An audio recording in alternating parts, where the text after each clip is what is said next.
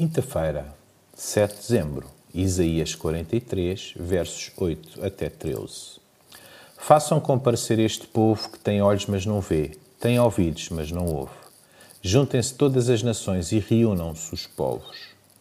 Qual dos seus deuses anunciou estas coisas e nos predisse o que aconteceu?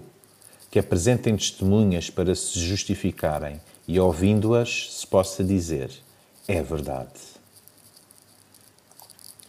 Se o leitor ainda tem alguma dúvida de que o nosso Deus é o único Deus, basta reler estes versículos. O Senhor, eterno, já existia antes da criação.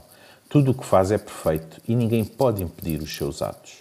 A salvação é obra sua, não de homem algum, ou de um ser celestial, ou de nenhum outro. Na ânsia de encontrar paz e perdão para os seus pecados, a humanidade procura meios pelos quais pensa conseguir obter a salvação, fazendo alguma coisa para merecê-la. E o caro ouvinte ainda procura a salvação fora de Cristo?